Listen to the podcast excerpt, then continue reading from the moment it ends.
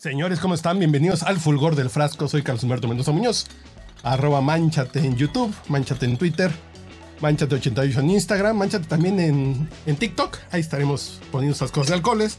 Soy periodista y todo lo demás lo puedo, lo puedo explicar con un frasquito. Ok. Eh, vamos a comenzar por los básicos. Yo soy mixólogo, nomás soy un... No soy un vulgar borracho, nomás soy un borracho. Y para comenzar este canal voy a comenzar con un trago clásico que me dice, que dicen, quien ha tenido el gusto de probar mis cubas, que dicen que me quedan muy buenas. Y ciertamente sí. La, la historia de la Cuba viene de 1902, cuando los gringos se pelean por los, con los españoles por la independencia de Cuba. Entonces llegaron los gringos con sus cocas, que ya, que ya existía la coca, y los cubanos tenían Bacardi. Don Facundo Bacardi ya tenía su fábrica. Entonces hicieron lo lógico. Llevamos nuestras cocas, ustedes ponen su ron, pues vamos a ponernos hasta el silbato. ¿Cómo es? Lleva 50 mililitros de, de Bacardi Carta Oro. A ver, déjame si me sale el truco. Lo que pasa es que este hielo está muy aguado, pero a ver. 1, 2, 3, 4, 5, 6, 7.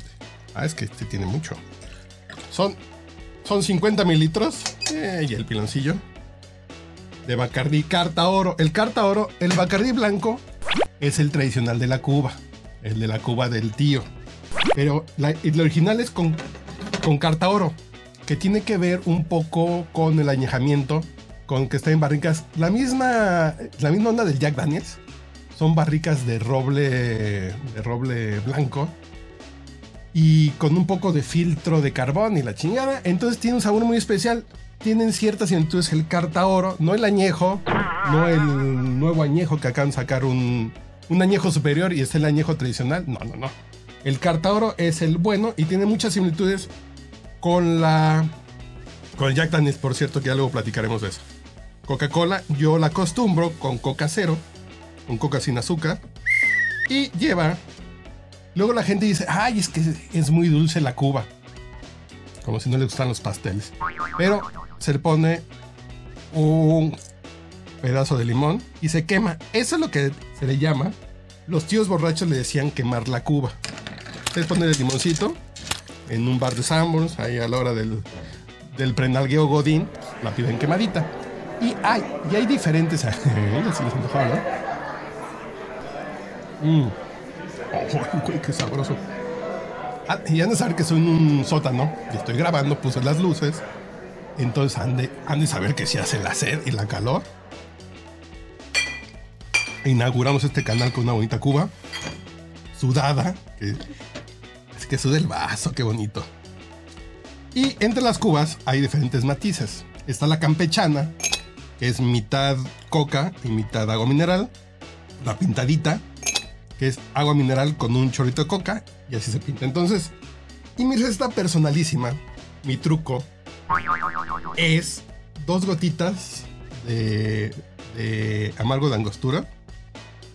Este, ese bonito jarabe, este bitters trinitario de Trinidad y Tobago. Entonces, ese le da la ondita.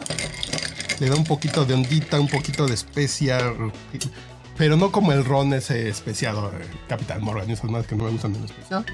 Mm. Ay, güey. Me la acabaría en lo que dura este video, pero. El chiste es que aprendan. Y la historia de la Cuba es esa. Y, y hay un texto mío interesante en la revista. En la revista eh, Esquire. Esquirelatam.com. Buscan ahí la Cuba Libre, Carlos Mendoza. Y ahí les va a salir un textito que escribí sobre la Cuba. Entonces, señores, es hora de sacarle fulgor al frasco y decir salud. ¿Me la acabaré en lo que dura el video?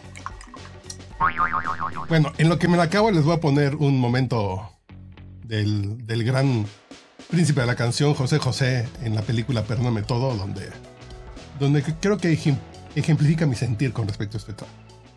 Sí, señor. Consígueme una cuba grande con mucho hielo. Señor, es muy temprano aún. Todavía no abren el bar.